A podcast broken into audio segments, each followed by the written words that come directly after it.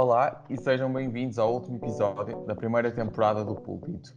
Uh, para finalizar em grande, a APA preparou um episódio especial uh, onde decidimos dar voz ao, aos nossos ouvintes através de um passatempo do nosso concurso, para uma conversa profunda sobre a literacia e a consciência política em Portugal. Eu sou o João Mouris vou estar aqui a moderar este painel e comigo à conversa vão estar três convidados bastante especiais que vão subir o púlpito. Uh, Política Não Importa, apresentado pelo seu coordenador-geral uh, Simão Pedro, a podcaster e jornalista do público um, Aline Flor e a vencedora do concurso da APA, que o concurso era Política em bom português, Catarina Costa. Portanto, olá a todos e sejam bem-vindos e mais uma vez parabéns à Catarina por ter sido a vencedora do concurso. Obrigada. Muito bem. Então eh, vou, vou, também já começar, vou seguir com, com as perguntas que temos então aqui preparadas. Uh, e a primeira é, é, sobre a participação política e cívica. Ou seja, a abstenção eleitoral, como toda a gente sabe, tem tomado, é um grande problema da participação política em Portugal, nomeadamente no século XXI. Uh, segundo a Pordata, uh, em 1975 a afluência às urnas foi de 90%, enquanto nas últimas eleições legislativas chegou aos 50%. São muitas as razões apontadas para este interesse da população, mas poucas são as soluções apresentadas. Portanto, a minha pergunta é o que é que a classe política pode fazer, tanto a nível uh, nacional como a nível local, para promover uma maior uh, participação. Portanto, e começo contigo, Simão, por favor. Boa. Então, olá outra vez a quem? Uh, à Catarina, à Aline, ao João, um mega obrigado à APA, mega obrigado por estarem aqui comigo. Catarina, super, super obrigado por teres participado e por teres mostrado esse interesse. Então, olha, a primeira coisa um, que eu acho que essa pergunta exige de resposta é muito simples, que é que a abstenção seja um tema de conversa constante. Significa o quê? Aquilo que acontece muito é Uh, à semana há eleições, nesse dia aí a abstenção vai chegar aos 50, aos 60, aos 70, no dia a seguir, pessoal, isto é horrível, temos de tomar atitude, na semana a seguir já não há nada sobre a abstenção, ninguém diz nada, ou, e, ou melhor, aquilo que se diz já não é tanto político, ou seja, já não é classe política, já não é nenhum representante nosso a falar, mas, mas sim mais cidadãos, mais pessoas que ficaram preocupadas e que continuam a dar importância ao assunto, só que a classe política, não é, que tem o poder de, de mudar isso de forma tão, tão, tão deixa de falar no assunto. Portanto, aí é a primeira coisa, que é uh, levar a abstenção como um assunto sério desde o dia da eleição até o dia da próxima eleição.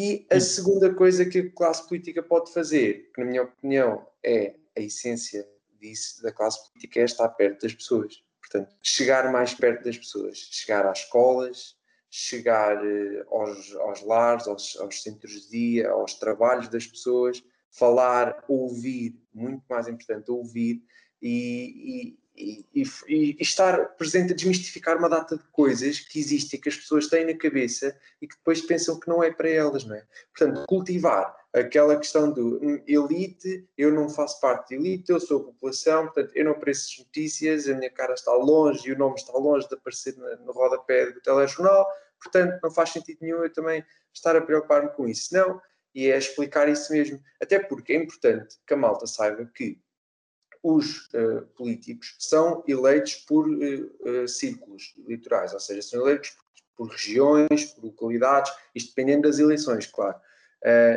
Portanto, aquelas pessoas foram eleitas pela região, por exemplo, onde nós estamos agora, onde cada um de nós está agora. Portanto, representa-nos a nós. Portanto, não faz sentido nenhum pessoa que me represente se não me ouvir, não é? E se essa pessoa não quiser vir ter comigo, também não vai conseguir representar-me bem.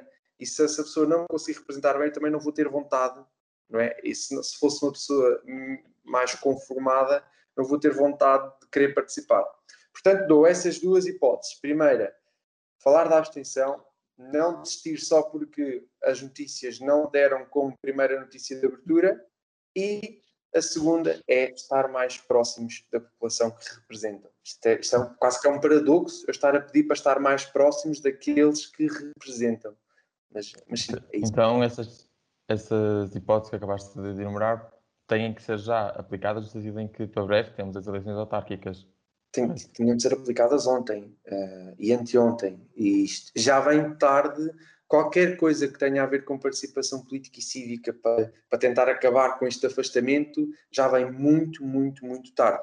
Neste momento, aquilo que estamos a fazer é controle de danos. Portanto, já não é uma, uma lógica do vamos ser melhores, vamos, vamos chegar mais longe, não é como evitar mais desastre do que aquilo que já está a nível de participação cívica e política.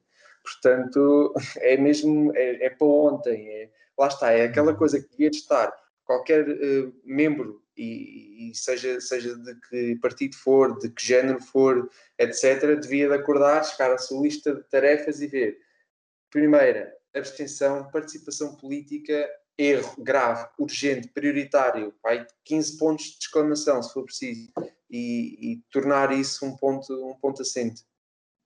E, e Catarina, por exemplo, então, achas que a política também deveria encontrar outras estratégias para se aproximar a, lá está, aos mais jovens, por exemplo?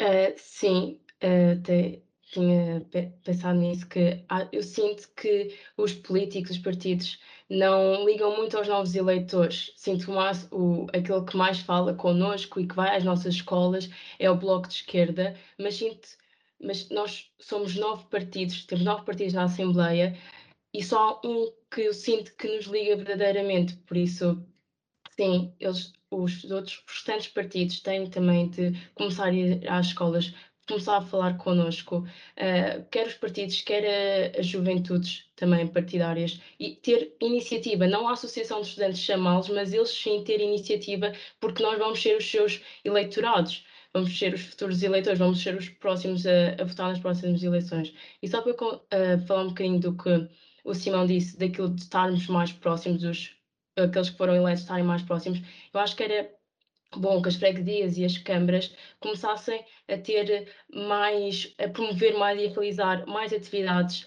no, de voluntariado, entre outras coisas, porque ao nós começarmos a mudar coisas na nossa freguesia, na nossa residência, no nosso agrupamento de escuteiros, na nossa equipa de futebol, vamos começar a estar mais, como é que é explicar, estar mais uh, a criar bagagem para depois, quando for a altura de votar, nós irmos às urnas, porque já temos esta bagagem toda de fazer coisas, de mudar coisas na nossa localidade, daí depois podemos passar para o próximo passo, que é votar para fazer que, para, porque é ao votar que nós mudamos alguma coisa neste país e em outros países que são democráticos.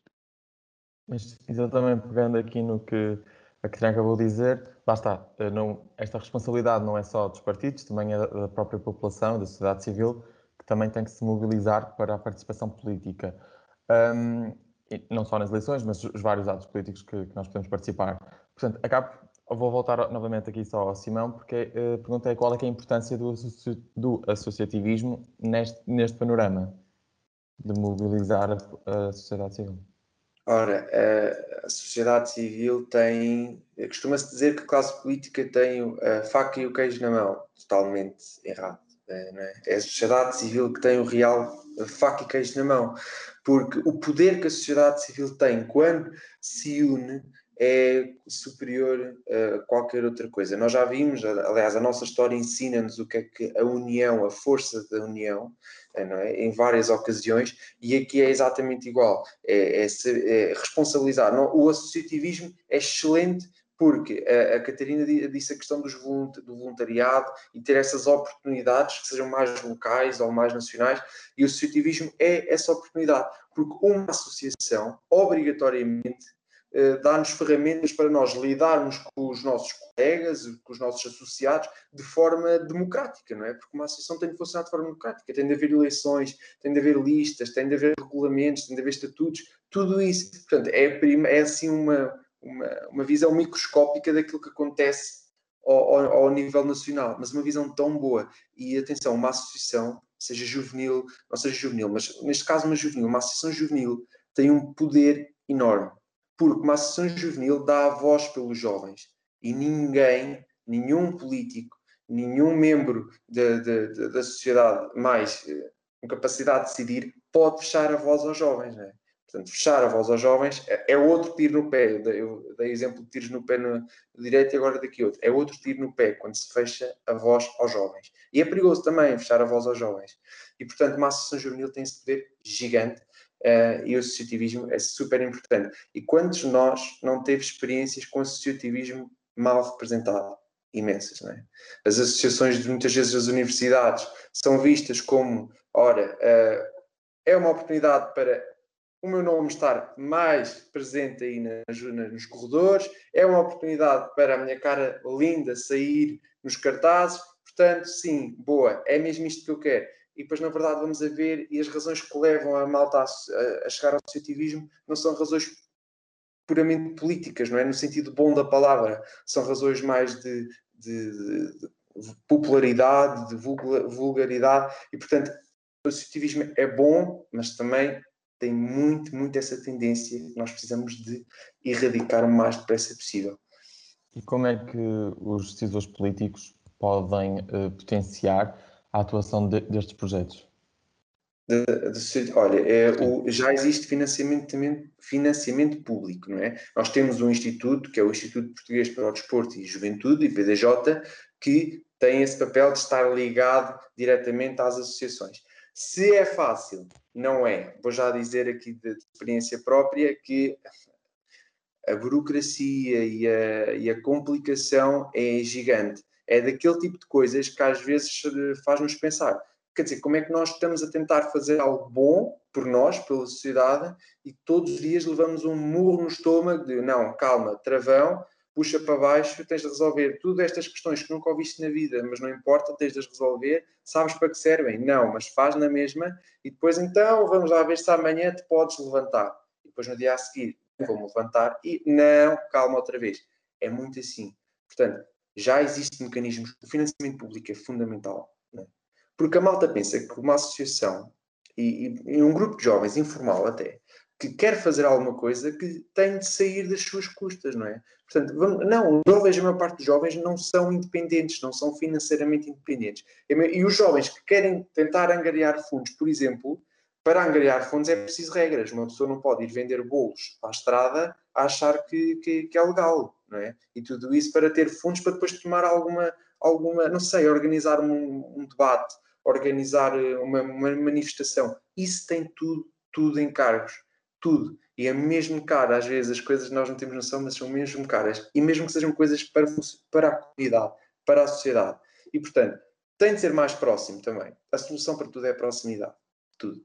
Ouvir qual é o problema, o que é que se passa, e quando nós ouvimos, vamos perceber que o problema daquela associação e o problema desta associação é quase o mesmo, que é, precisam de fundos, precisam de, de ser eh, orientados muitas vezes e não têm essa orientação. E depois têm uma data de burocracia que eu não sabia que era possível. Garanto que não sabia que era possível e, portanto, é assustador. E também agora passando para um tema da literacia, que estávamos a falar antes de começarmos a gravar, um, eu gostaria de saber, e, e, vou começar então pela Aline, se, se acha que os portugueses reúnem uh, as, as, competências necessárias para, uh, para conseguirem serem capazes de identificar as fake news, por exemplo, e também de filtrar as opiniões enviesadas que muitas vezes circulam nos órgãos, nos órgãos de comunicação social. Um, penso que os estudos nos dizem que, infelizmente, uh, há muitas pessoas que não conseguem, não conseguem fazer isso, portanto, infelizmente, não, não, não, não se pode dizer que todas as pessoas estejam, estejam bem equipadas. Uh, também há a questão do, do, mais do que as pessoas serem, digamos, espertas ou, ou, o suficiente para saberem distinguir esse tipo de coisas, também temos um outro fenómeno que agora também se sente muito e já se sentia nos últimos anos, que é o, o das pessoas também acreditam no que querem, não é? E portanto procuram sempre a confirmação do que do que do que já acreditam, não é? Não, não querem ser confrontadas, a, expressão é de andamos nas nossas bolhas e portanto às vezes têm algumas dúvidas sobre se é simplesmente uma incapacidade de, de compreenderem né, que aquela notícia é verdadeira ou falsa ou quererem muito que o que elas acreditam seja, seja verdade. Né? Portanto, também temos esse problema desse aquecimento, digamos, de, de de político, né, partidário que, que existe. Sim, também há alguns, algumas questões, por exemplo, pensando na, na, na literacia mediática, que é algo que, que agora, pronto, no público, nós temos um projeto uh, do público na escola que envolve um pouco isso, no sindicato de jornalistas também, e lembro-me que quando fizemos, a, a, quando estava a definir o que é que pronto, o que é que os jornalistas queriam transmitir aos professores.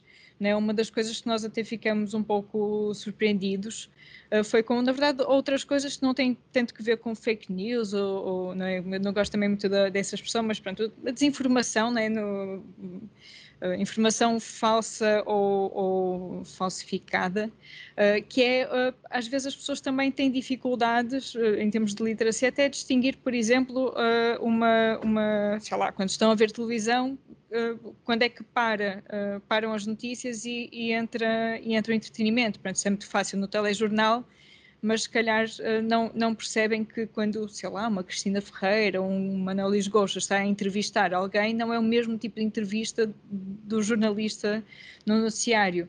Ou, por exemplo, um artigo de opinião, não é? Haver pessoas que, que que, pronto, que têm critérios de formas de fazer diferentes e acho que, acho que não, não, pronto, falta, falta um pouco isso. Depois, claro, os meios de comunicação não são perfeitos, falhamos algumas vezes, portanto, também é importante haver leitores que estejam atentos para, para nos chamar a atenção, mas tenho, tenho um pouco de pena, na verdade, que, que, que se misture tanto esse, tipo, essas duas formas de, de de informação de pouca qualidade, né, ou, de, ou de nenhuma, porque, porque acho que ainda em Portugal, felizmente, e pelo menos dos colegas que, do, dos órgãos maiores, não, não, isto raramente seria intencional, não, é? não, não há assim tanta, tanta, tanta essa desinformação intencional como acontece no caso das fake news, não é? De haver informação distribuída para enganar as pessoas e para, para, para que elas não tenham boa informação.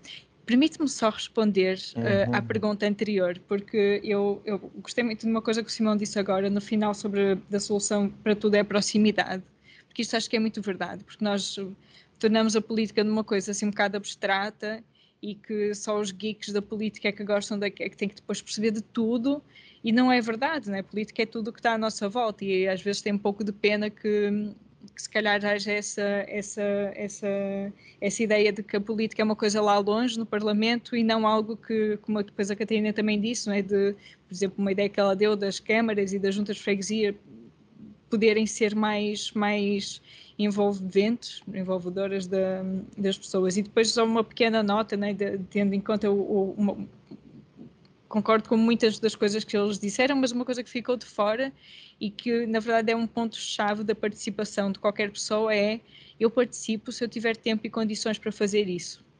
Portanto, se eu, quando chego a casa, tenho que ir ajudar a minha mãe a arrumar a casa e a cuidar dos meus avós e a fazer mil e uma coisas, eu não vou ter cabeça para ir uh, nem para a associação do grupo recreativo, quanto mais ir para um partido político para reuniões, se eu for uma pessoa mais velha e eu tiver um emprego e outro e dois ou três part-times, eu também não vou ter tempo para fazer isso. Se eu for uma pessoa que não teve direito ao, ao subsídio de desemprego porque houve alguma coisa que correu mal no meu emprego, eu vou estar tão irritada com o sistema que eu não vou querer uh, fazer parte dele. Portanto, há uma série de outras coisas que também fazem com que as pessoas, na verdade, não, não, não tenham vontade de participar uh, e que, apesar de se calhar não serem os melhores argumentos, são argumentos que acho que podemos estar mais ou menos atentos e atentas para, para, para ouvir. Pronto, também ouvir não só as pessoas que participam, que pronto, é o último ponto que acho que, que o Simão também já tocou, que é importante que os, os órgãos nos ouçam, mas esta parte de perceber, ok, porque é que as pessoas não não têm essa, não estão para aí viradas, Posso, não é? Uh, só dizer assim, uh, eu compreendo que se temos muitas coisas para fazer, é difícil de acompanhar tudo, mas pelo menos para mim, eu não peço às pessoas que estejam envolvidas no partido, que uh, façam que entrem, façam parte de associações, que façam ações de voluntariado. O mínimo que eu estou a pedir é irem votar.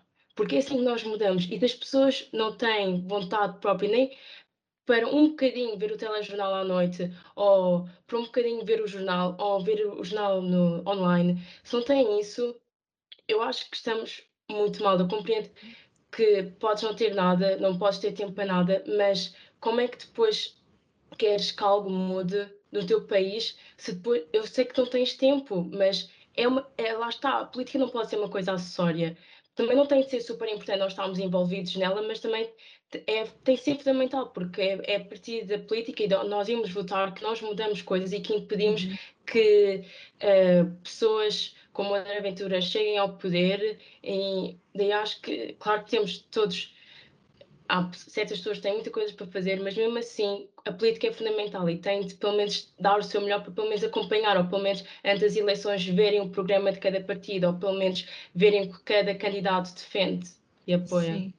Mas posso então só completar e se calhar até voltando a puxar a brasa à sardinha do, do, dos meios de comunicação, para dizer mal na verdade, mas que é, que é por um lado, há a questão de as pessoas não se reverem, se calhar, nas propostas políticas, portanto, há um bocado o que vocês dizem, né? a participação, pronto, é, é, o voto é o mínimo, mas na, na verdade o voto é, é, é só uma, da, uma, das coisas que nós podemos fazer, não é? E o que se calhar temos é que reconhecer mais que outras coisas que fazemos, como as petições, né? o Simão, a página na Política Não Importa, tem, falava disso no, nestes últimos meses e, e há muitas outras formas de participar que, que, na verdade, nós achamos que não são importantes porque se calhar às vezes também não são tão ouvidas, mas que, que podíamos cultivar. E agora voltei então à comunicação social, isso de nós também falhamos muitas vezes porque também não mostramos as realidades de todas as pessoas, não é? Nós, sei lá, política então, quando se fala de política só estamos a falar de partidos, como se não houvesse assim, sei lá, movimento associativo, como se isso não fosse política também, não é?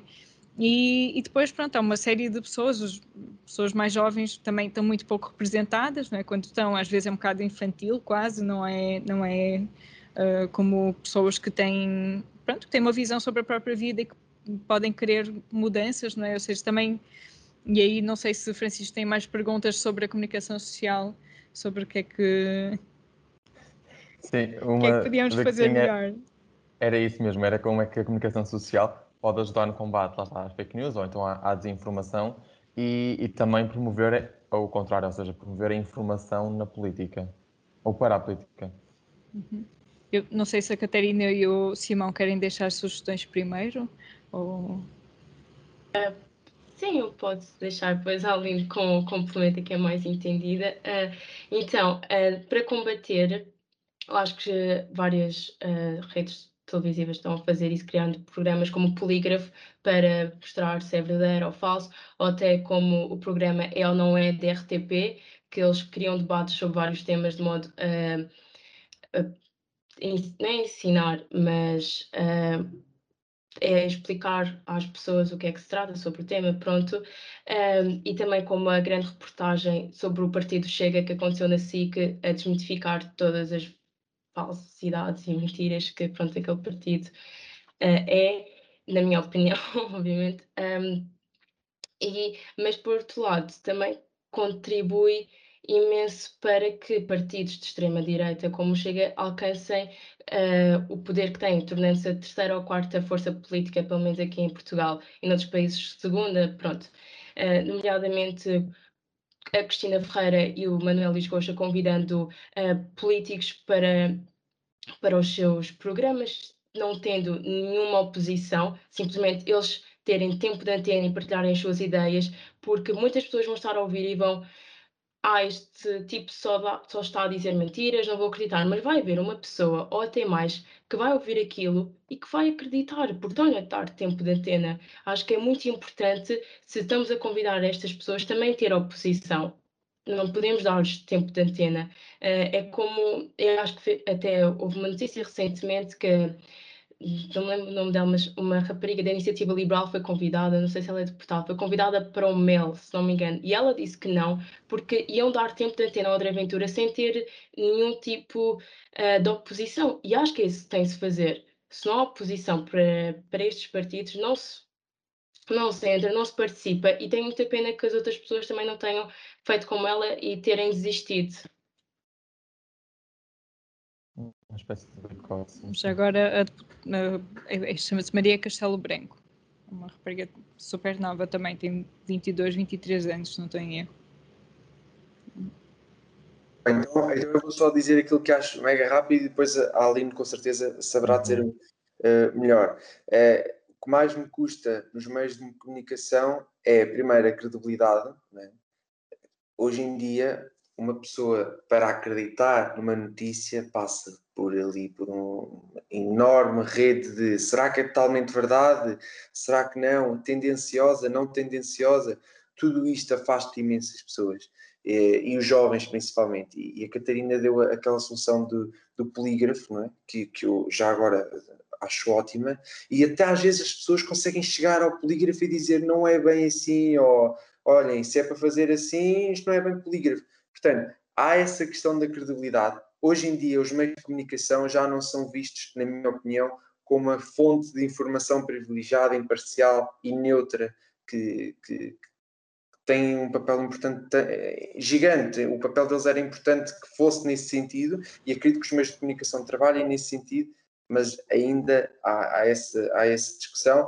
E depois, olha, dou o um exemplo muito que eu passo diariamente. Uh, aliás, eu já, até já prometi não voltar a fazer, que é, se eu abrir, por exemplo, o Facebook ou uma rede social e vir uma notícia, seja de que jornal for, Público, Expresso, Observador, pronto, a gama toda completa, a, os comentários é a coisa mais assustadora que eu sou capaz de ler naquele dia. É? Às vezes tem uma notícia, uh, sei lá, sobre violação de direitos humanos uh, e tem 77 comentários. Eu abro os 77 comentários e fico com um nó na garganta de sei lá, de, de estar tão, tão habituado, de aquilo ser tão normalizado. E agora, já não sei se me estão a ouvir, se não. Estão a ouvir? Bem? Estamos, estamos. Com alguns cortes, Boa. mas há pouco. Um, e é, é, é, super complicada essa questão. Portanto, os meios, os meios de comunicação social hoje também têm essa dificuldade, que é muitas vezes estão a ser utilizados como transporte e, e são utilizados como meio para passar uma opinião quase como facto. Uh, não por, por vontade própria, mas, por exemplo, essa questão dos comentários, que aliás eu já não recomendo, prometi a mim mesmo que não ia abrir mais os comentários de qualquer notícia a partir de agora, portanto, deixar isso de lado Uh, e, portanto, diz, diria que a credibilidade e, e, essa questão. E depois é assim, reforçar aquilo que a Catarina, disse do tempo de antena. Super importante. É sempre aos mesmos. E já se percebeu que não resulta. Portanto, se não resulta com os mesmos, a solução parece um bocado evidente, que é variar. Aline, qual é teu? Ah, desculpa, João. Mas só, só um apontamento que era então, são estes erros que levam a que, que, os, que as pessoas deixem de acreditar no, no, ou que passem a duvidar dos órgãos de comunicação social, do tempo de antena às pessoas que se calhar não devia dar. Que órgãos de comunicação? Às vezes também me pergunto, né? porque pronto, eu sei que existe, existem órgãos como Correio da Manhã e a CMTV e, e, e que fazem esse tipo de trabalho e se calhar nós como jornalistas e uh, uh, os órgãos que nós temos, uh, as entidades deviam, deviam regular melhor esse tipo de, de, falhas, mas eu às vezes fico, fico quase confusa porque eu não sei de onde é que as pessoas tiram alguma, sei lá, por, exemplo, no meu jornal, né, de coisas de, não, não é um jornal perfeito de todo, mas mas eu não, não, não me revejo nessa, nessa e mesmo noutros lugares, não é? noutros, noutros sites, mas há algumas coisas que, que, que que concordo e que também tinha, tinha uh, uh, na, minha, na minha checklist mental de coisas para, para, para, para dizer. Esta, esta questão do, do quer dizer, da percepção de, a solução primeiro é fazer bom jornalismo, pronto, devia, acho que é esforçarmos-nos mais para fazermos bom jornalismo, mais investigação, um bocado como a Catarina dizia também, que é importante até para, pronto, uma parte mais do nosso conteúdo de, de, de responder mais, Uh, e, e, a outra parte seria a transparência, não é? de ser mais claro para as pessoas como é que nós fazemos as nossas, como é que nós escrevemos, quais são os princípios orientadores, pronto, se calhar para muitas pessoas não, nós temos um exercício na faculdade, isto agora para dar só um exemplo do tipo de coisas que funcionam, o que é que, qual era a notícia que abriria um noticiário mais facilmente? 500 pessoas a morrer na China ou duas pessoas a morrer num acidente de carro uh, sei lá, um, um, acidente muito, muito grande numa autoestrada ali na A1, uma coisa assim. E tu pões o acidente na A1, porque proximidade, claro que 500 pessoas morrendo na China é muito, é muito importante, é, não é muito grave também, mas é no sentido de que tipo de coisas é que uh, se valoriza, pronto, dentro de décadas, séculos de jornalismo, o que é que, que é que, portanto, a profissão também tem algumas lógicas que não são muito fáceis para as pessoas de fora perceberem e que, que às vezes também é pronto, se podia falar mais sobre isso, tanto nós no nosso trabalho como também se calhar é isso na, através da literacia mediática enquanto uma, uma uma pequena parte da educação para a cidadania, não é? pode ser, não sei, talvez o caminho. E depois eu acho mesmo piada e acho é interessante como há um desencontro muito grande entre os debates que a sociedade faz em relação ao jornalismo e os debates que nós estamos a fazer enquanto jornalistas, não é? Porque esta ideia que vocês, um, que eu acho que existe, de facto, de que os jornais são muito parciais e, e, e, até vem uma certa parcialidade, por exemplo, na forma como nós ouvimos sempre os mesmos e só os mais importantes e, e não, não, como se não houvesse opiniões divergentes fora e às vezes até dentro, não é?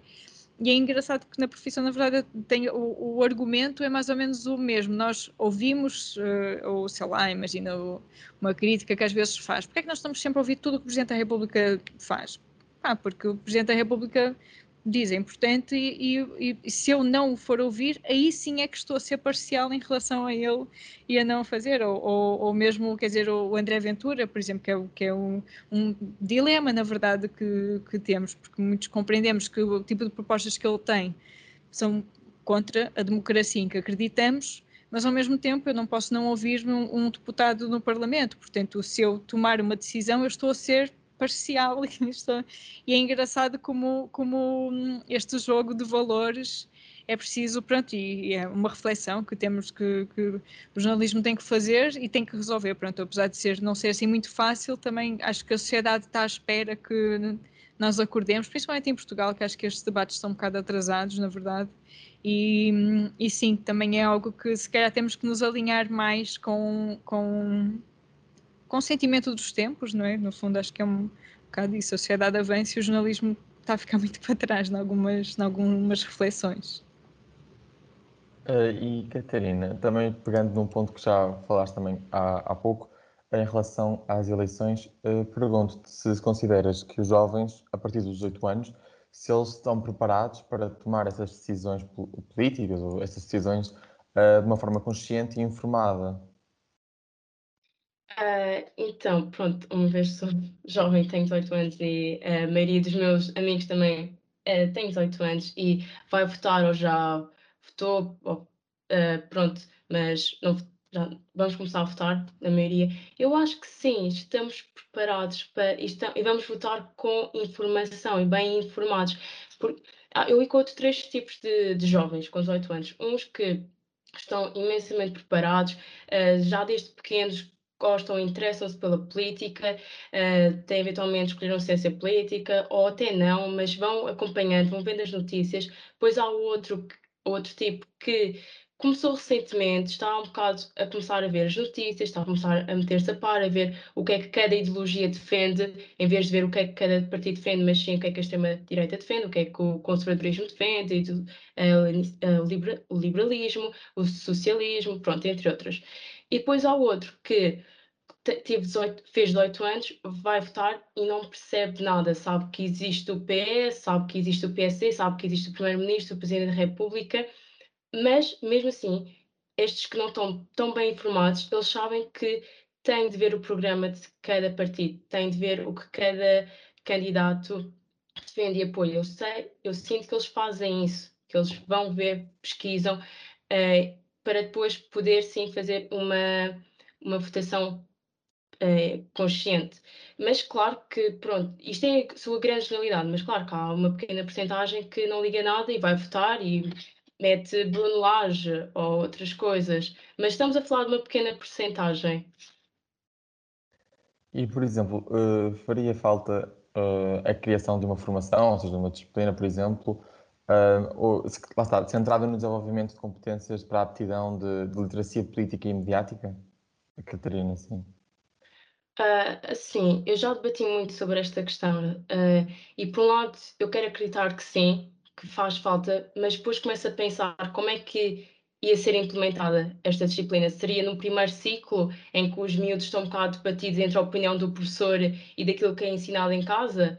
Uh, depois seria no segundo ou terceiro ciclo no secundário e seria extracurricular. É que no segundo e terceiro ciclo, se é extracurricular, então não nos não damos o nosso máximo, pelo menos quando é provas da frição, que não contam assim para nada, para a nossa média ou para as nossas notas, nós não nos esforçamos, porque estamos no segundo ciclo, terceiro ciclo, e para nós isso é, está longe. E depois no, no secundário, se fosse extracurricular, não ia dar tempo para os alunos darem o seu melhor, porque já estão tão atarefados com testes e com outras atividades que passam fora da escola, que depois não teriam uh, tempo para essa disciplina. Eu acho que era importante, é, nós já temos uma disciplina que é a Educação para a Cidadania, mas não ser uma disciplina para que o diretor da turma fale sobre uh, o comportamento da turma, falar sobre faltas, entre outras coisas, mas sim cada turma, naqueles 45 minutos por semana, começar a organizar um projeto para a comunidade escolar ou para a comunidade em volta, de modo, uh, lá está, já incentivar esta coisa da mudança, de que temos de mudar, que nós somos capazes, nós não somos um pequeno grão de areia neste mundo enorme e que, de facto, conseguimos fazer qualquer coisa para depois, lá estar, quando chegarem aos 18 e poderem votar, irem com toda a confiança de que, não, o sistema não está podre e ao eu votar eu vou conseguir mudar isto. E, claro que não é só votar, mas Não sei se querem completar alguma coisa, Simão ou Aline. Eu achei, achei graça, até nós às vezes estamos um bocado condicionados, porque a Catarina deu um exemplo super incrível de como é que uma disciplina de cidadania, de literacia política poderia funcionar, não é? Ter um projeto para a comunidade, mas é engraçado que a primeira coisa que nos vem à cabeça, nós achamos sempre que na escola vamos aprender só coisas chatas e que vão ser dadas de forma aborrecida. Se calhar a escola é outro lugar onde também era preciso rever algumas, algumas coisas sobre o funcionamento para nós não acharmos sempre que as coisas vão correr mal se tivermos uma, uma disciplina ou uma coisa assim.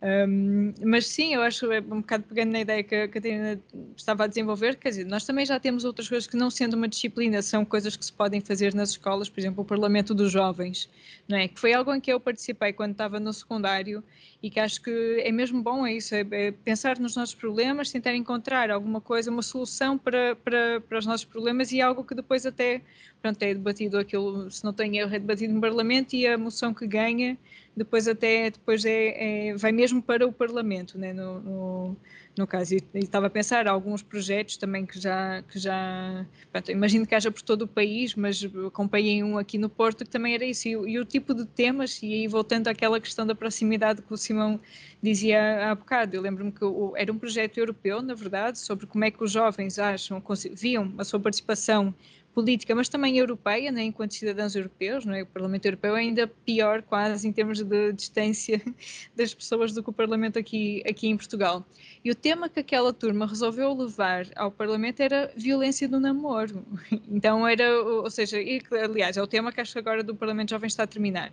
Uh, mas, ou seja, isto também é política e isto também é uma forma de nós participarmos e mudarmos o mundo à nossa volta, é pensarmos nos problemas como algo que todos juntos e juntas não é, podemos, podemos resolver. E acho que, se calhar, quando antes de dizermos que hum, se calhar isto não vai funcionar, podemos é só pensar, não, há formas mesmo interessantes e temas muito próximos de nós que podem ser sempre muito dinâmicos e, e, e, é isso. Espero que as escolas estejam a fazer isto, mesmo que não sejam obrigadas, na verdade.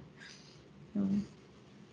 E então também aqui, uh, não sei se queres já uh, completar. só dizer uma coisa, João, que é um, ehm, sobre isto da, da disciplina, uh, eu concordo plenamente que não é só pensar, ok, é preciso que haja formação, é preciso que haja condições, porque é verdade, eu na minha altura tive formação cívica e foi, todos nós é? chegávamos à, à, aula de formação cívica era intervalo prolongado, não era outra coisa.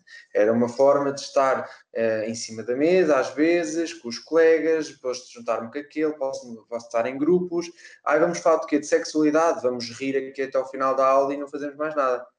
Era muito a perspectiva com que nós jovens, e eu incluo aqui, uh, íamos por uma formação cívica mas não, não se pode culpar só o professor por uma razão muito simples. O próprio professor, muitas vezes, é tirado para ali. Não, é? não tem formação nenhuma, não tem base nenhuma, mas ninguém lhe diz: olha, é assim que se ensina de forma justa, tentando não ser tendencioso, a forma como cada jovem pode participar. Não ensinam. E, portanto, aquilo que temos é, por exemplo, a professora de Ciências Naturais, que é a minha diretora de turma e portanto, aproveita aquele espaço, bem, estou aqui, estou, não sei o que dizer, vou aproveitar para do trabalho é, é justo julgarmos. Não, não sequer é justo julgarmos porque não teve outras ferramentas.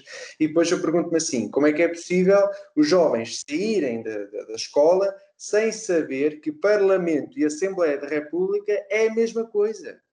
Portanto, há jovens que se eu disser assim, malta, estão a discutir isto no Parlamento, mas na Assembleia da República estão a discutir isto. E, ah, ok, ok. Então, e, e onde é que é um e onde é que é outro? Isto acontece, isto é real.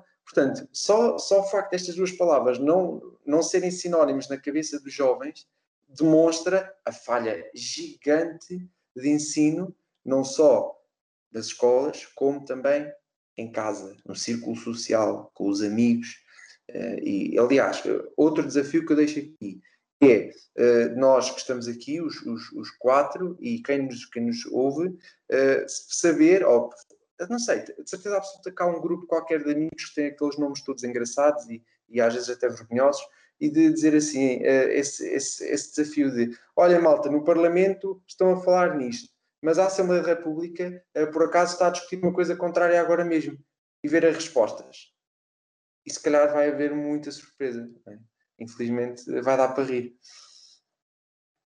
E, e é isso. É verdade, faremos todos nós esse, esse, esse desafio para ver os resultados. Uh, mas também uh, pegando no que a Catarina há pouco mencionou, e achei curioso, uh, referiu que, por exemplo, no terceiro tipo de jovens que aqui identificaste, referiste, daqueles que não tinham muita informação, que não estavam muito a par, tinham só aqueles conhecimentos base. E referiste, obviamente, os, os, dois principais partidos, o PS e o PSD. E em Portugal, obviamente, há uma, uma clássica rotatividade entre estes, entre estes dois partidos. Este fenómeno é justificado pela literacia política, pela falta, pela baixa da literacia política e também pela. Lá está, e isso vai traduzir-se numa elevada abstenção e num voto uh, quase que constante e repetitivo sempre nestes dois partidos, se calhar por também não conhecerem os restantes ou não saberem o que é que os restantes fazem. E posso começar aqui pela Aline? Eu acho que os partidos de centro normalmente têm posições mais moderadas e estão mais abertos a determinados compromissos que se calhar os partidos que nós associamos a um extremos, mesmo que eles não sejam extremos, mas que um pouco mais longe desse centro. Uh, uh, pronto, acho que é, é, é, é, isso que define, na verdade, que a maioria das pessoas prefira um partido que seja de centro. Claro que também tem que ver com algum, sim, algum, algum, não sei se desconhecimento ou receio, porque na verdade há países que têm, têm vários partidos, não é, que, que, que vão, vão criando coligações no, no poder, mas também não sei se são partidos, se essas coligações na verdade se, se criam tanto com partidos de extremos ou simplesmente outro tipo de partidos mais, mais ao centro, não é? Porque acho que também é um bocado Acho que o, o, facto de alguém ser moderado não é uma ausência de opinião, é uma opinião. Eu sou moderada, sou, sou, sou, prefiro algo que vá avançando lentamente e melhorando aos poucos do que algo que mude uh, de repente. Eu, na conversa que tínhamos com, com, com o Simão no, no Instagram, né, de, também é um bocado isso, né? Quer dizer, o conservadorismo, claro, não é o que eu acredito enquanto, enquanto forma de gerir, de viver a sociedade, mas compreendo, pronto, é isso, que é preciso fazer compromissos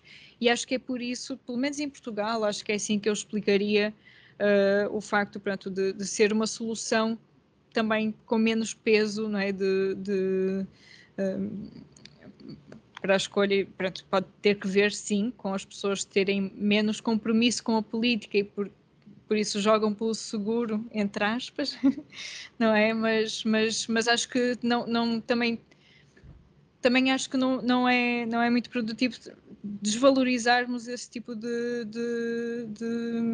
Oh, desculpem, desvalorizarmos esse tipo de espaços que são de, de, de encontro, né? de compromisso e não tanto de, de, oposição tão clara. Acho que também, enquanto cidadãos, as, muitas pessoas provavelmente se sentem mais confortáveis também com esse tipo de coisas. Não é, não é a minha forma, por exemplo, de ver e de votar, mas eu acho que, pronto, compreendo de certa forma essa, essa, essa pronto, um bocado agora usando o argumento que a, a Catarina disse antes, espero que não seja só por preguiça, mas é uma decisão pronto, que também é, é, é legítima e compreensível. E Simão, consideras que esta rotatividade é saudável para a democracia portuguesa? se fosse saudável, se calhar eh, hoje uh, teríamos um panorama um bocadinho diferente, eu acho. Uh, e quando falo do panorama, não falo só de, do número de forças políticas que está no Parlamento, não, isso não tem só desvantagens, um, mas, por exemplo, a abstenção tem só desvantagens. E, portanto, se calhar, se, se lá está, uh, para ser saudável significa que hoje nós estaríamos pior do que estivemos ontem, e estamos. E, portanto, não sei até que ponto é que, que posso avaliar isso de, de, ser bom ou mau, porque há muitos argumentos contra e muitos, a, muitos a favor, mas a verdade é que os factos são, uh, uh, temos abstenção neste ponto, participação política que é vista como é, não é? E, e, e há e uma emergência gigante da necessidade da população ser ouvida e que às vezes parece que passa completamente despercebida. O, o PS e o PSD são, são partidos que são os, os chamados catch-all parties, ou seja, são partidos de, de, grandes dimensões que procuram chegar a todo lado, ou seja, abarcando o maior número de eleitores. Isso é bom, QB. Porquê? Porque, por um lado, tem maior representação, por outro, gravíssimo, que é a quantidade de incoerência que se diz, não é? E muitas vezes isso afasta-mas de completo. As pessoas sentem-se enganadas. Já ouvi muita gente a dizer que, por exemplo, ah, eu votei, eh, eu gostei daquilo que, que, que, aquele senhor ou aquela senhora me disse e acho que sim. E depois, duas semanas depois, vê uma notícia completamente contra e pensa, ah, o que é isto? Ah, eu vi logo, tudo igual, para que é que eu tentei? Eu já ouvi isto, não é? Eu vi isto em primeira mão e foi muito complicado depois explicar que não se pode assim fechar a porta. Eh, portanto, não diria que só dois partidos é saudável, tem as suas vantagens, não posso dizer que não tem vantagens, mas ehm, mais, mais, mais importante que isso é perceber o que é que esses dois partidos estão a falhar, né? e às vezes eles têm um espaço de conforto. E eu tenho que ser moderado naquilo que falo relativamente a isto, porque lá está, nós somos partidários. Mas muitas vezes os grandes partidos têm uma almofada gigante, né? podem dar assim um, um, um maior trambolhão ou serem assim um bocadinho menos justos, mas não faz mal porque a almofada vai ali amortecer a queda. E isso também é muito grave, ou seja, são quase vistos como uh, partidos que podem fazer erros que não, não é por isso que vão ter muito, muita margem depois nas eleições de perderem. E, portanto, essa responsabilização é, é fundamental. É, só queria dizer uma coisa. Eu acho que é normal esta rotatividade. Não sei se é saudável, porque há várias coisas que, por exemplo, no governo do Cavaco Silva e do Durão Barroso, se não me engano, uh, o CNS sofreu imenso, na minha opinião, foi onde começou a surgir as PPPs, as taxas moderadoras, e a partir daí foi o início, na minha opinião, para a crise onde o CNS encontra-se hoje. Uh, por isso, daí, se o PS tivesse continuado, talvez não teria acontecido isto e o CNS não estaria na, na crise que, que, está hoje. Mas, por outro lado, lá está, por exemplo, na minha opinião, a TAP não devia ser. Não, nós devíamos estar a injetar tantos milhões na TAP, numa empresa que já está falida há não sei quanto tempo e não sabe quando é que nós vamos voltar a, a viajar para outros países e que, no fundo, eu acho que os portugueses não utilizam a TAP porque é mais cara. Nós somos Portugal não é um país muito rico, os portugueses não são muito ricos, por isso optam pela Ryanair e outras companhias low cost.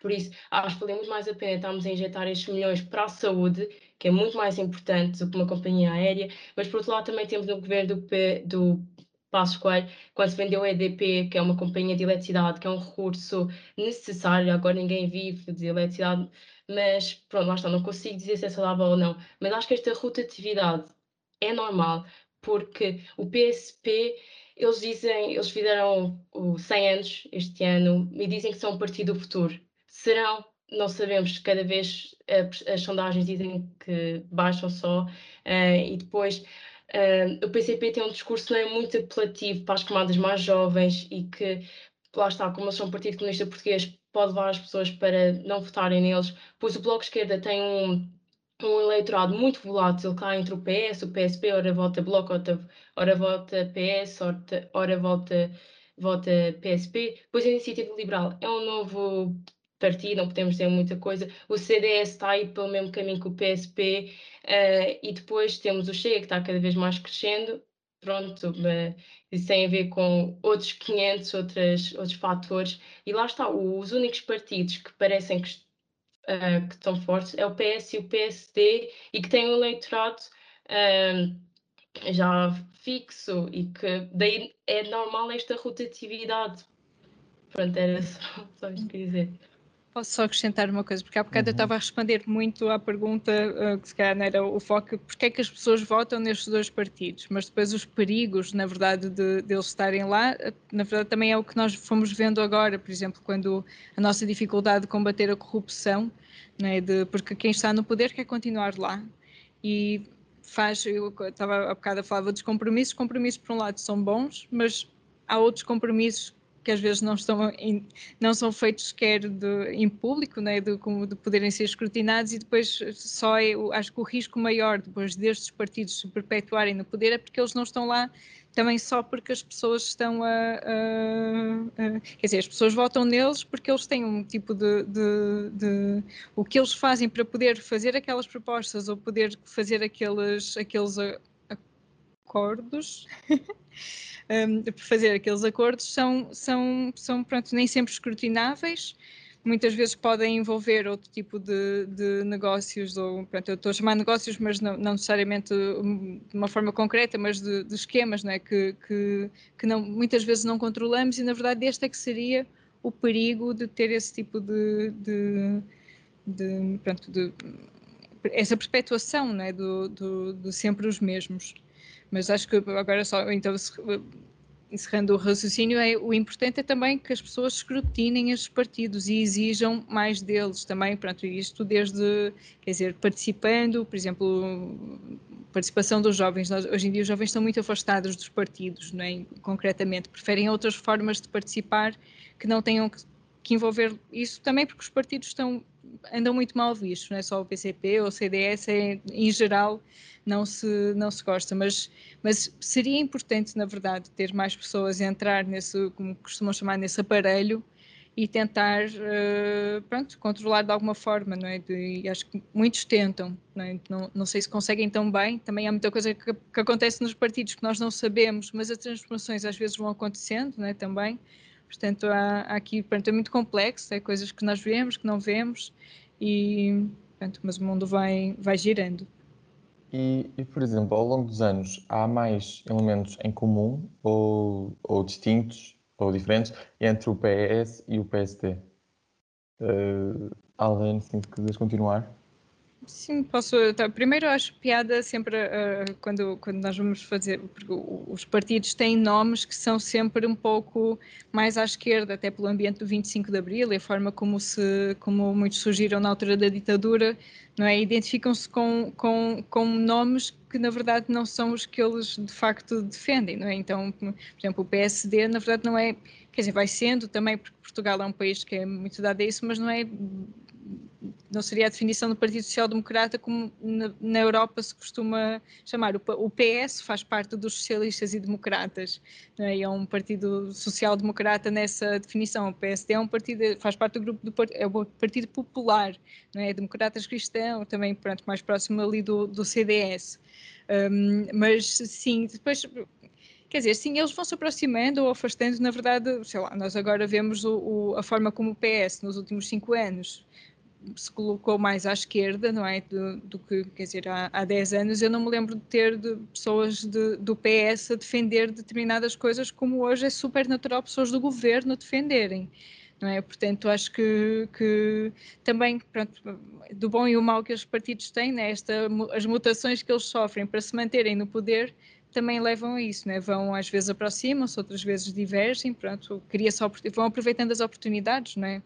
E, e, portanto, não, não sei se há uma resposta para isto, porque eles vão estar sempre a mudar e a fazer, na verdade, o que for preciso para continuarem a receber votos das pessoas. Portanto, só espero é que seja pronto, com, com caminhando para bons uh, lugares. Então, ou seja, se calhar a probabilidade de, de ocorrer no país um fenómeno parecido a um, a um partido cartel, mas que se calhar não só um partido, mas dois, não vai existir porque eles acabam por agora, nomeadamente mais recentemente, acabam por afastar um pouco o PS e o PSD? Eu, se calhar já, já passo a palavra ao Simão, à Catarina, mas acho que porque uma parte também, feliz ou infelizmente, da política é a oposição, ou seja, também eles na verdade têm votos porque se opõem a, não só pelo que defendem, mas também por aquilo que não defendem.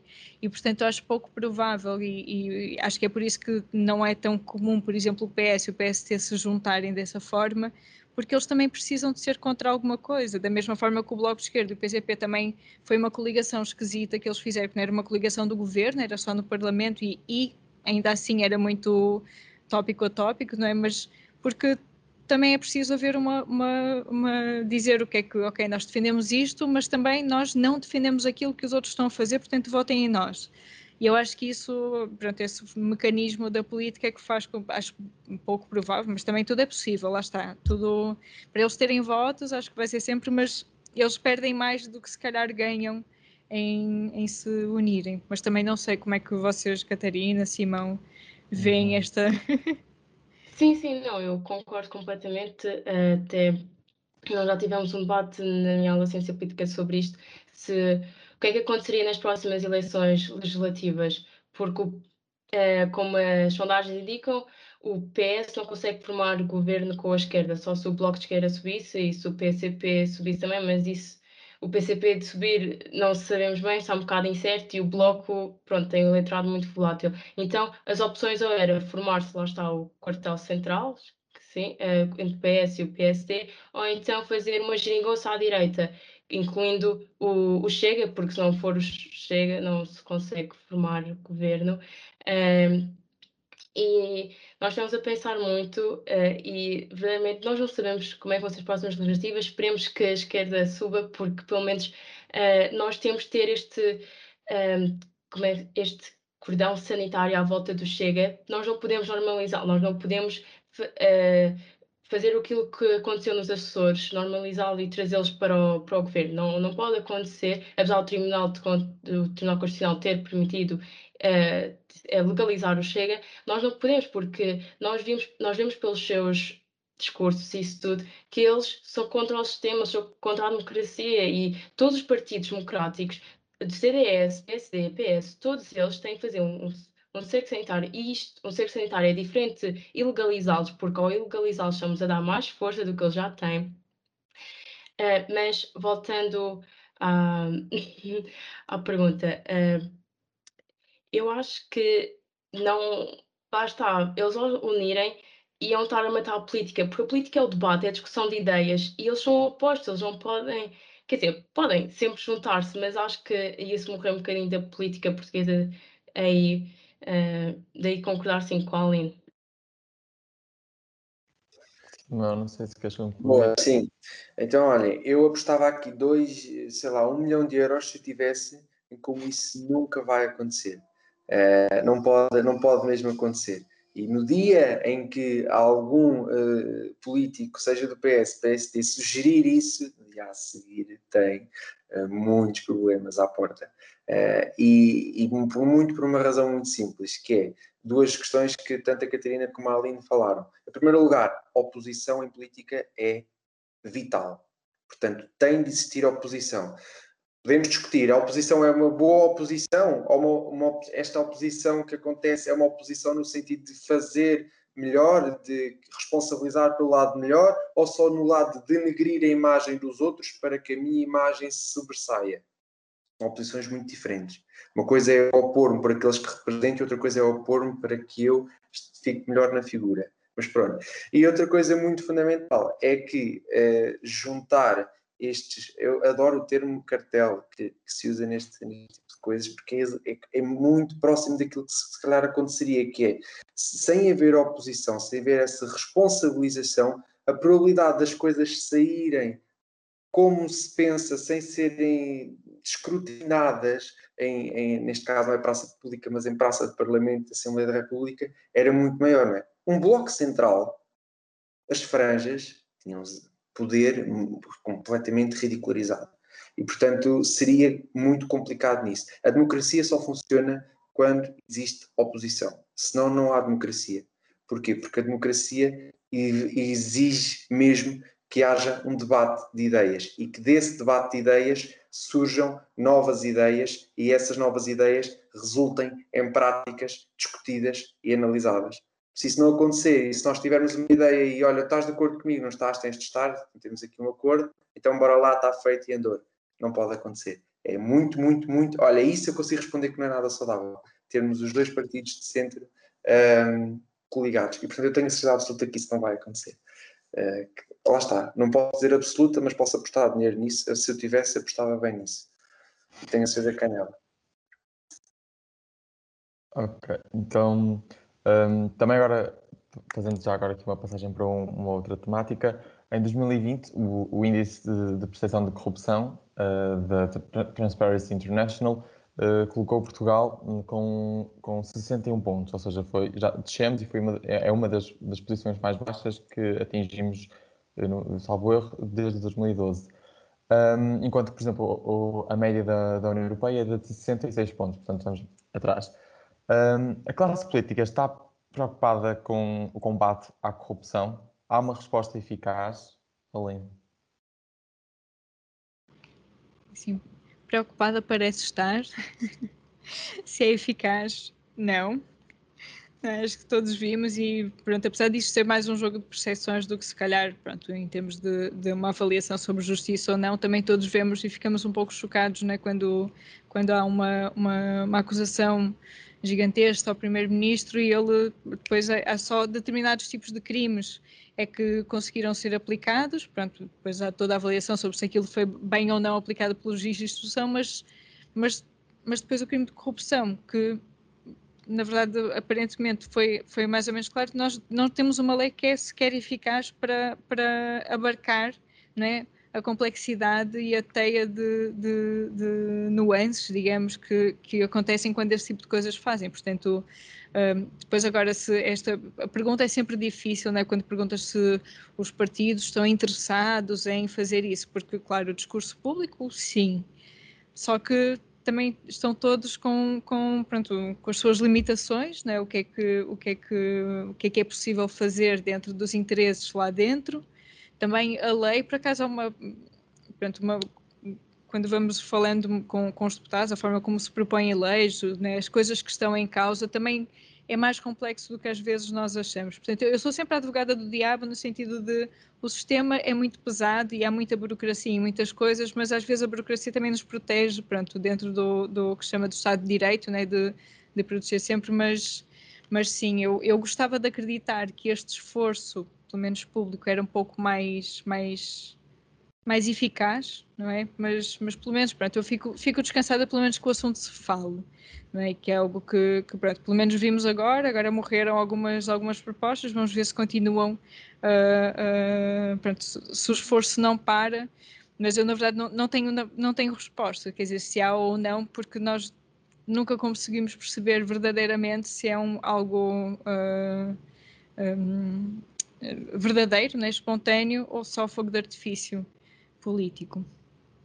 Eh, eu queria dizer, uh, dar uma, uma, resposta talvez mais filosófica, se é, um, se, uma, se é uma resposta eficaz ou não. Nós não podemos esquecer que os políticos não são seres iluminados, que eles vivem na nossa sociedade, que é uma sociedade consumista, em que ser é ter. E nós agora uh, recebemos 2 mil euros por mês. Nós uh, dizemos às vezes, ai, se eu recebesse 10 mil por mês já ficava super feliz, não fazia mais nada da vida, pronto, mas depois chegamos aos 10 mil euros e começamos a dar com outro círculo social, em que as pessoas ganham mais, recebem 20 mil euros ao mês e nós ficamos um bocado uh, o nosso instinto de, de sobrevivência uh, acorda e fica, ok, eles ganham 20 mil euros, eu não sou nada, não tenho 5 carros, mas eles têm 15, eu tenho que ter mais carros. E daí nós achamos, quando tínhamos 4 mil euros, achávamos que 10 mil euros era bom, mas quando estamos aos 10 mil euros queremos mais e assim por aí em diante. Então, os políticos que têm uh, o poder às suas mãos e que podem manobrar de tal forma e, e, pronto, acabam por fazer isso. Eu não quero dizer que o poder é corrupto, porque eu quero acreditar que há políticos bons e que, mesmo se estivessem no poder, não iam ser corruptos, mas a verdade é que os exemplos que nos mostra é que, pronto, de verdade o poder é, é corrupto, porque lá está, nós, temos esta, nós estamos nessa sociedade consumista e acho que para os casos de corrupção uh, diminuírem, pararem até. Nós temos de mudar primeiro a mentalidade, a nossa sociedade, como é que nós funcionamos. E é, era só isso. Não sei se também queres aqui completar, Simão, mas aproveito só para, só para juntar também aqui ao debate que uh, uma sondagem relativamente recente feita pela Aximage para a TSF, JN e UDN uh, referia que, que 21% dos inquiridos uh, confiava nos partidos políticos para, para o escrutínio ou para o combate à corrupção. Um, obviamente que havia outras instituições que tinham valores superiores. Então, é isto. É, este, este valor é, é preocupante? Devia ser mesmo algo a mudar? Como é que vês isto? É, é, é preocupante, né? 21% no universo de 100, eu, lá está, é fazer aquela analogia: 10 pessoas na sala, só duas, duas pessoas é que confiam. Portanto, é, é muito, muito preocupante. E, e porque as pessoas separam a justiça da política. E assim, tudo bem, os, há poderes que são diferentes, mas uma coisa é preciso que as pessoas tenham noção. Lá está, outro, outro conceito que se calhar a malta jovem não tem ideia, que um Estado democrático e um Estado de Direito andam de mão dada. Portanto, um Estado democrático e um Estado de Direito quase que são sinónimos, não são sinónimos, referem-se a coisas diferentes, mas funcionam em simbiose autêntica. Portanto, a democracia não funciona se não tiver um sistema de justiça, de leis, que seja também esse eficaz. Portanto, esses mega processos, os processos de corrupção, tudo isso, se não for bem gerido, vai denegrir a confiança da população e depois a população junta tudo no mesmo barco, tudo igual, o juiz é igual ao político, é tudo, faz tudo parte, está tudo na mesma. E pronto, ficamos nisto. E isto é um pensamento errado, não é? Dizer que está tudo ali, tudo igual, pintar todos de, da mesma cor, mas a verdade é que é tudo igual no sentido de são todos peças fundamentais da nossa democracia. Portanto, não é só o Parlamento barra Assembleia da República, isto agora vai ficar aqui bem dito, como também os tribunais têm de saber funcionar e saber, uh, têm de saber ser geridos. E aqui, uh, além disso, uma coisa muito importante, que é a questão do fogo de artifício. E aqui os meios de comunicação são uma chave incrível. Eh, porque quando os meios de comunicação dão cobertura mediática a determinados assuntos que tenham a ver com corrupção, e é um assunto fraturante para a população, é? a quantidade de vezes que nós não ouvimos as pessoas a dizer corrupto, corrupto, corrupto, e às vezes nem sequer sabem aquilo que estão a dizer, mas dizem corrupto. A palavra corrupção quase que desperta nas pessoas uma luz, uma luz de, oh, ouvi corrupção, ok, quer intervir, quer falar. E, portanto, os meios de comunicação, quando falam corrupção, geram uma onda de revolta que obriga o governo, obriga os decisores a atuar, e se não for a atuar, ao menos a pronunciar-se. Portanto, é uma coisa que está a preocupar as pessoas e está de tal forma que os jornais falam todos disso, portanto, eu tenho de me pronunciar sobre isto. Agora, lá está, quando as coisas deixam de ser o headline e começam a ficar mais para baixo, para baixo, para baixo, e portanto já não há, ok, as pessoas já não estão assim tão interessadas, e, portanto, as coisas começam a ser mais abafadas. E, portanto, sim, a, a corrupção é horrível, não é? Nem, nem sequer tem palavras para se descrever o que significa corrupção, muito menos quando uma pessoa é eleita ou para representar o povo, ou quando a sua função é a representação dos direitos da população. Portanto, nem tem palavras, mas os meios de comunicação aqui são um instrumento fundamental. Um, e, e, eu espero, não é? E acredito que têm essa noção porque uma notícia tem um poder uh, gigante. E, lá está. O governo quase que se sente obrigado, muitas vezes, mais pelas notícias do que propriamente pelos seus eleitores. Uh, portanto, é esse poder de responsabilidade relativamente à corrupção que uh, os meios de comunicação podem atuar. Aline, não sei se queres comentar, nomeadamente esta parte. Estava a pensar, a lembrar do início da conversa, né? de, de, de dos meios de comunicação também deverem fazer melhor o seu trabalho em, em, em, termos de ouvir as pessoas e o que é que as pessoas estão a exigir. Porque, sim, há alturas, pronto, deste tal do fogo de artifício em que, em que se fala muito dos assuntos, mas a verdade é que há associações uh, em Portugal não é? e em todo o mundo que trabalham, por exemplo, sobre as questões da corrupção né, e da transparência o ano todo, todos os dias, e mandam e-mails e relatórios e estão sempre a chamar a atenção e realmente é uma questão de, de pronto, de se criar. Não é? A comunicação social, na verdade, sempre foi especialista em criar pequenos uh, uh, happenings de noticiosos, portanto, não, não, não seria algo tão complicado né? acrescentar uma pergunta um, sobre isto sempre mais vezes. Portanto, sim, reconheço esse, esse papel.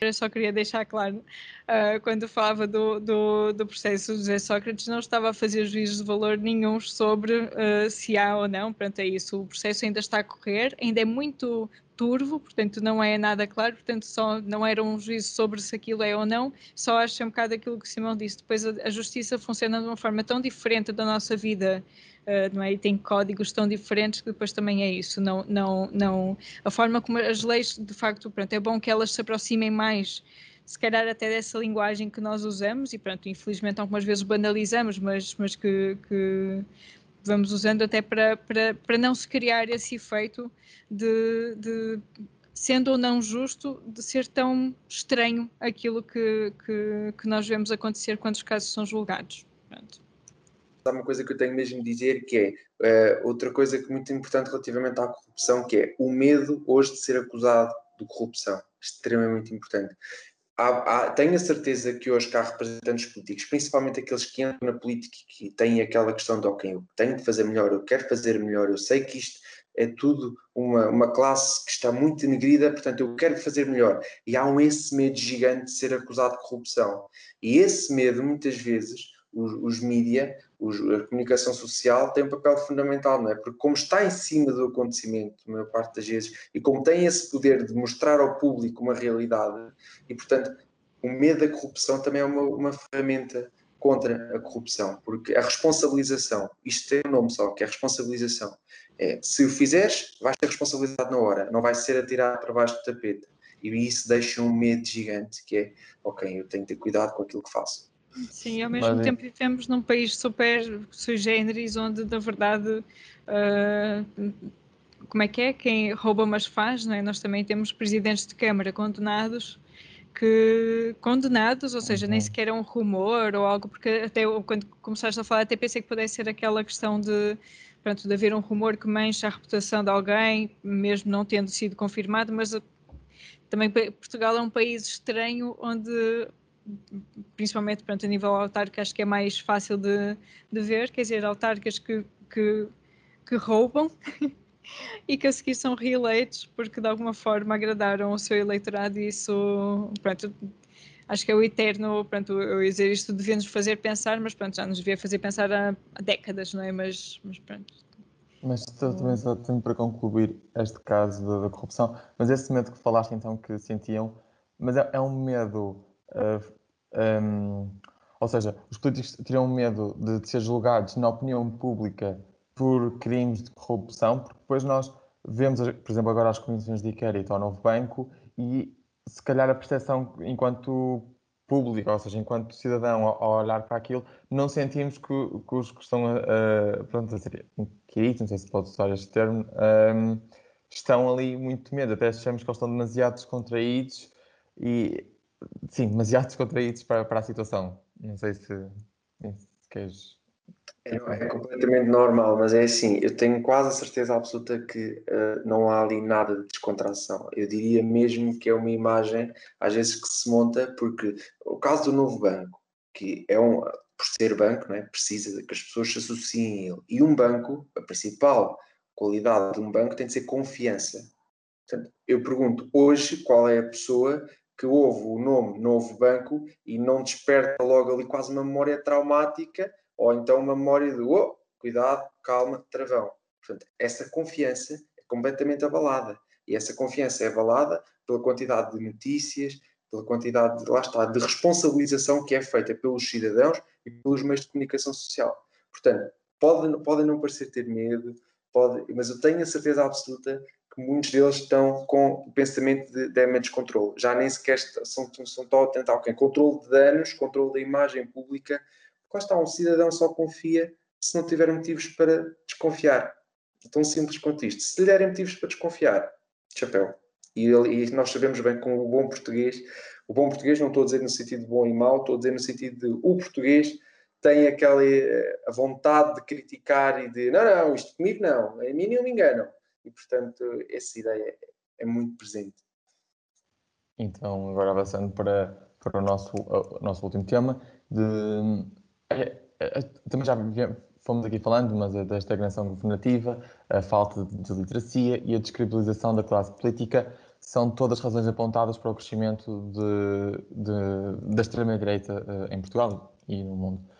Tudo isto é um, entre aspas, um caldo perfeito para tornar as pessoas mais permeáveis à propaganda política enganosa e aos populismos, e se calhar começava pela Catarina.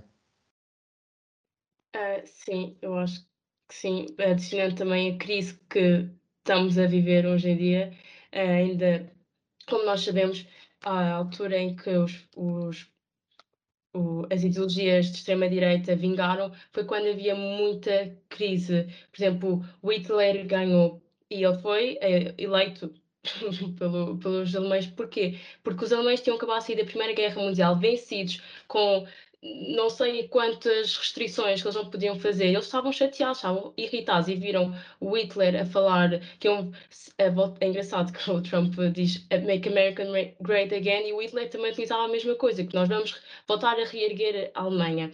Por isso, sim, mas esta crise ainda acentua mais isso e todos os fatores que tu disseste também. Mas também não podemos esquecer que eu acho que sempre houve um espaço livre para uh, a existência deste partido. Uh, nomeadamente aqui em Portugal. Por exemplo, nós vemos a iniciativa liberal, mas talvez quando o PSD voltar a ser a oposição que era, talvez perca muito eleitorado. Uh, por exemplo, o LIVRE Uh, disse que estava entre o PS e o Bloco de Esquerda, mas a Joacim Catar com a sua estratégia deu um bocado um tiro no pé, uh, daí pronto, estar-se um bocado incerto qual é que será o futuro do LIVRE, e aquele único partido que se foi eleito nas últimas legislativas e que está-se a aguentar, está-se a crescer, é o Chega, porque eu acho que antes já havia um certo lugar para ele crescer, com aquele, uh, antes claro tínhamos o PNR, mas assim, o PNR, aquilo não, não acho que o André Ventura, por exemplo, tem uma é, é, é muito mais inteligente do que qualquer um, militante, presidente, secretário-geral, pronto, do PNR. Ele, ele, quando diz uma coisa, ele sabe o que ele está a fazer, não está a dizer aquilo porque, eh, não sei, estamos aqui a ver se cola ou não. Não, ele sabe o que está a fazer. Ele vai mudar o seu programa, não só porque está de ser ilegalizado, ele sabe porque ele escreveu no programa que ia acabar com o CNS e os portugueses, a maioria dos portugueses gosta do CNS. Se ele acabar com isso, pronto, é dar um tiro no peito. Então ele vai mudar aquilo tudo. Uh, e, mas voltando. Uh, é o que eu estava a dizer, já havia um espaço livre, porque o PNR não ocupava. Então o André Ventura, com a ajuda do PSD, que o lançou quando foi para as autárquicas e quando conseguiu ser eleito em Louros, uh, conseguiu ali uh,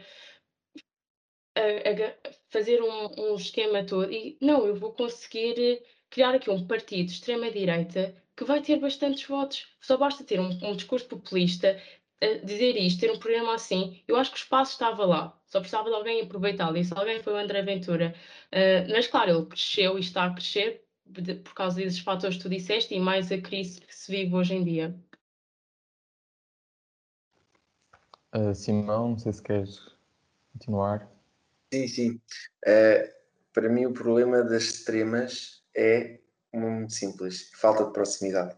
Resume-se tudo à proximidade Porquê? Falta de proximidade vai acabar por não haver responsabilização, vai acabar por abstenção a crescer, abstenção a crescer, depois criam-se discursos que tentem mover a massa de revolta toda, e às vezes esses discursos fazem uma coisa que é muito, muito, muito errada de se fazer, que é soluções fáceis para problemas complexos. E as pessoas vão logo atrás disso de soluções de uma, duas linhas, que nem sequer é preciso escrever, escrever muito, dá para, dá para meter uma mensagem de SMS, bora lá fazer isto e está tudo resolvido, não é? Para a saúde, para políticas migratórias, para a política económica, não é.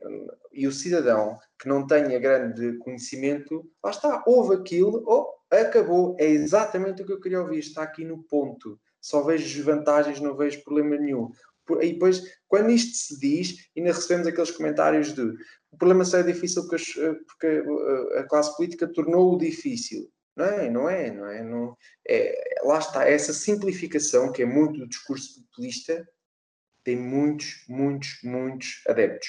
E esses adeptos têm uma única, não tem uma única, mas para mim é a principal causa, que é a falta de ligação com os políticos que tentam não ser populistas e não ser populista é um desafio. Isto que eu estou a dizer pode ser uh, contraditório, mas é verdade. Não ser populista é um desafio, porque é preciso explicar às pessoas que muitas vezes é preciso fazer sacrifícios e muitas vezes os sacrifícios que fizeram foram eh, mal usados ou foram mal interpretados por alguém e olha, eu sei que esse sacrifício não correu como, como era esperado, mas olha, agora vai precisar de fazer este sacrifício não ser populista custa e é difícil, não é? Porque as pessoas estão logo prontas a julgar, estão prontas a perceber, não, eu ganhei, eu perdi, então se eu perdi acabou, não quer cá mais conversa.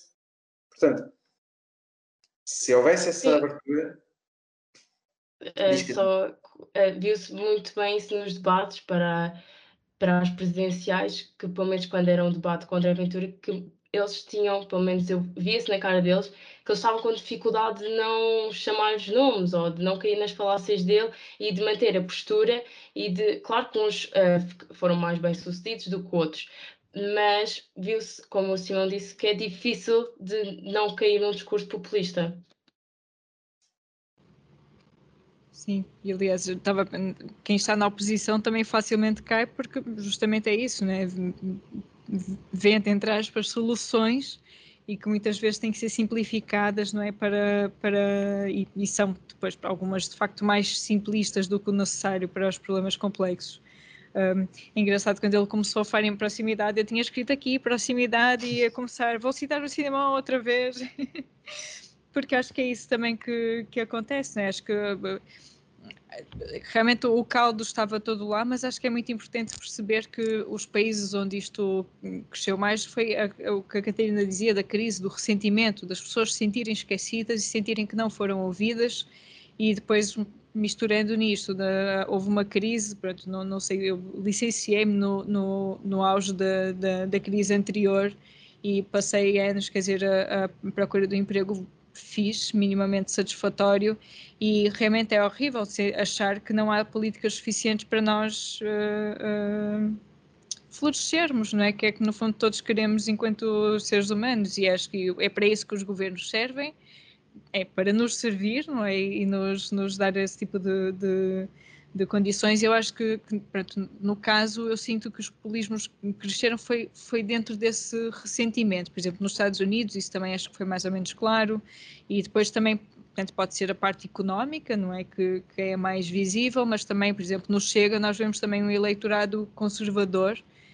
que também se sente muito esquecido, ignorado e afrontado e que, pronto, eu tenho, tenho pena, pronto, porque acho que o mundo está a caminhar num bom sentido e gostava que não voltasse atrás, mas que sim, de facto, temos que, que pensar, ok, como é que nós deixamos que algo que, pelos vistos, pronto, e também é um bocado disso, estas ilusões que são vendidas por estes partidos, eram coisas que nem sequer eram tão importantes para eles, mas se um, um partido sedutor faz com que se tornem de repente coisas que eram muito, muito importantes, mas temos que lidar com elas, não é? E acho que, que pronto, mas eu, apontaria a questão económica, na verdade, como o fator assim mais, mais porque é, é mesmo impactante na vida de toda a gente não conseguir criar os filhos com, com pronto, para eles serem felizes, tipo, estão, não conseguir o emprego que no, pronto, aqui não sei se todos nós uh, já andamos ou estão na, na universidade e, e, e,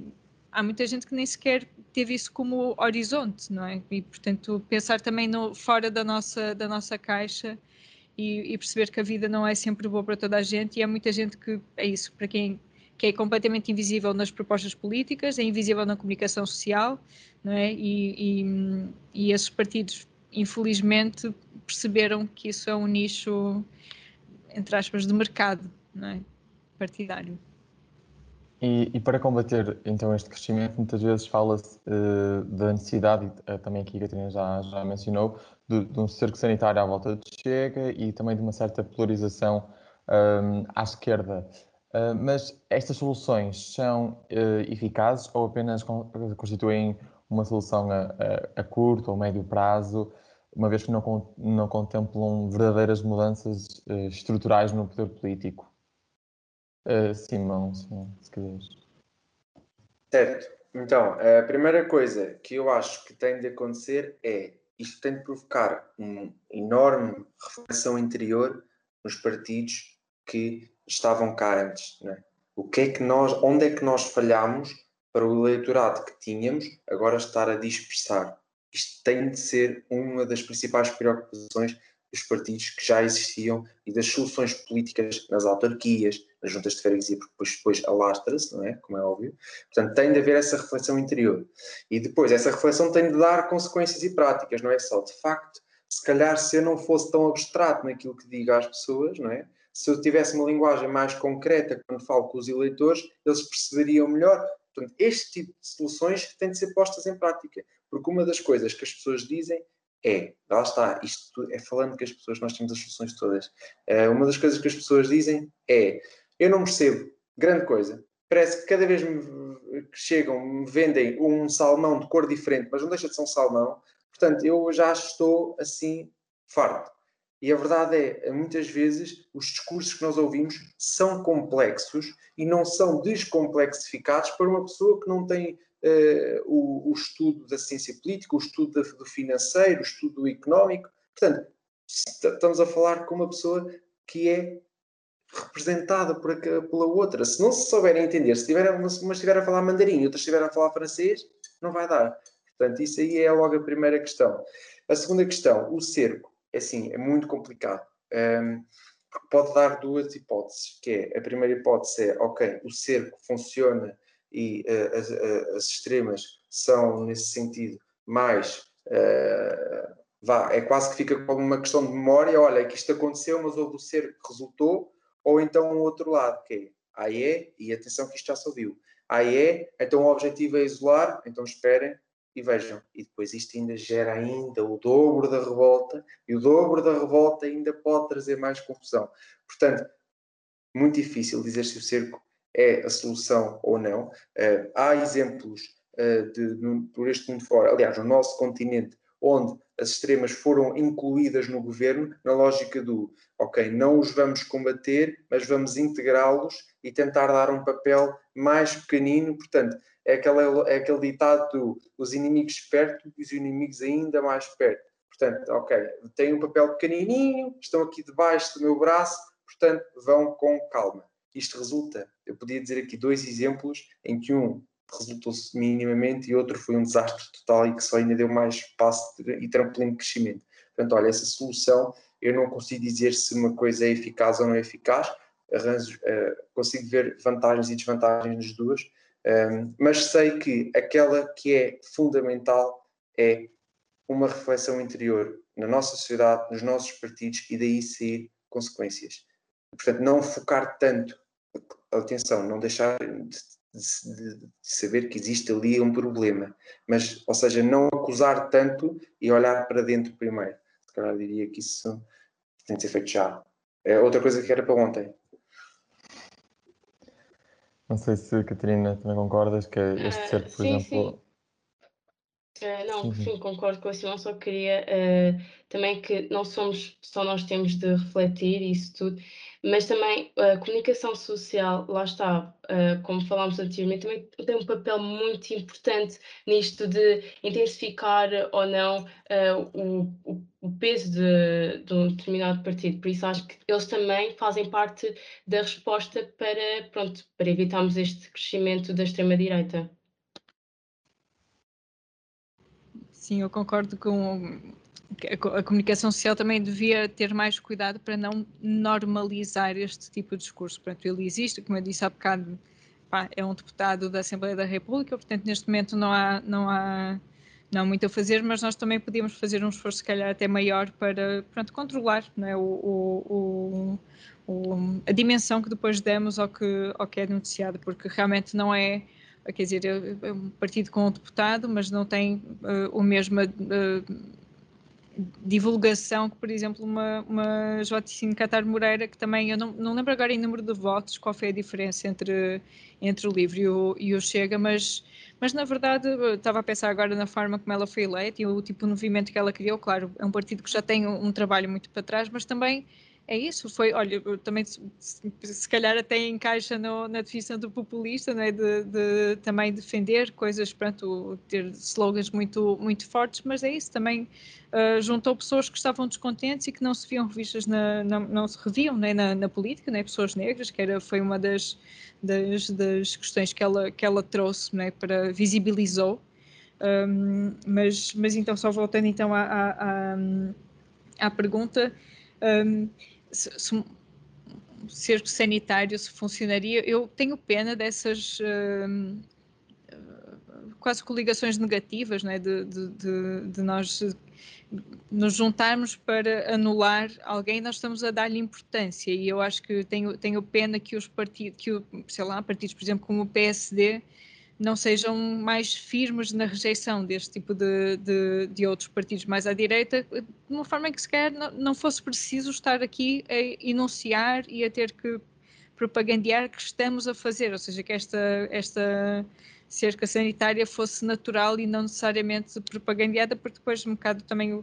estava a pensar as experiências de ele não, não é? Não funcionou com Trump, não funcionou com Bolsonaro e na verdade em termos de resultados, claro, ele não ganhou as presidenciais, mas no fundo não funcionou também com André Ventura, porque só, só depois gera, se calhar, só reforça o apoio que ele se calhar não teria né, dentro do, do, do funcionamento das coisas democráticas. Depois só também nesta, neste jogo eu estava um, estava ontem a fazer um, um, a participar numa, numa a assistir a uma aula e ela falava sobre, sobre esta questão dos direitos versus liberdades, não é? Porque o direito é sempre um direito contra alguém ou contra o Estado, né? eu tenho que ser protegida de alguma coisa. E eu acho mais e ela colocava como alternativa a questão da, da liberdade, não é? o que é que eu quero e não necessariamente o que é que eu não quero, o que é que eu tenho que me proteger, não é? E eu acho que Pronto, seria bom se nós ainda estivéssemos na parte do debate em que não era preciso sequer pensar nestas coisas de contra quem é que nós temos que nos proteger uh, e só pensar tipo no que é que nós todos queremos. Uh, pronto, é isso, imaginar, não é? democraticamente para onde é que queremos crescer e não necessariamente estar sempre ali com atenção ao que é que a erva daninha, não sei se, se pode chamar assim, um pouco, que vai aparecendo.